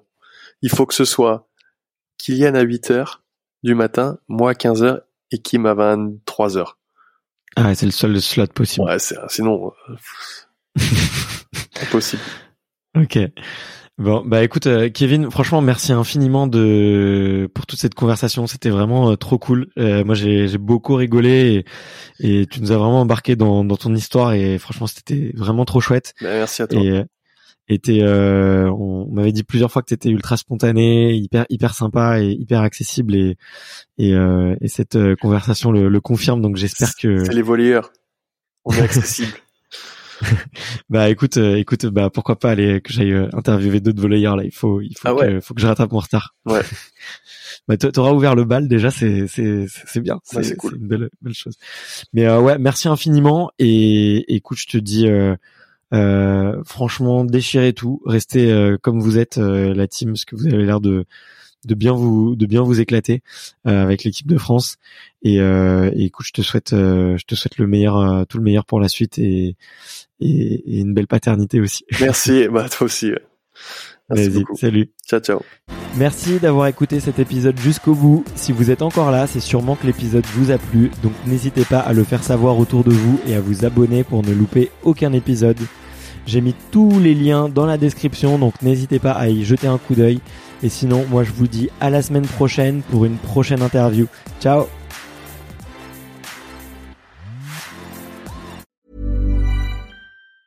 Planning for your next trip? Elevate your travel style with Quince. Quince has all the jet setting essentials you'll want for your next getaway, like European linen, premium luggage options, buttery soft Italian leather bags, and so much more. And it's all priced at 50 to 80% less than similar brands. Plus, Quince only works with factories that use safe and ethical manufacturing practices. Pack your bags with high-quality essentials you'll be wearing for vacations to come with Quince. Go to quince.com slash trip for free shipping and 365-day returns.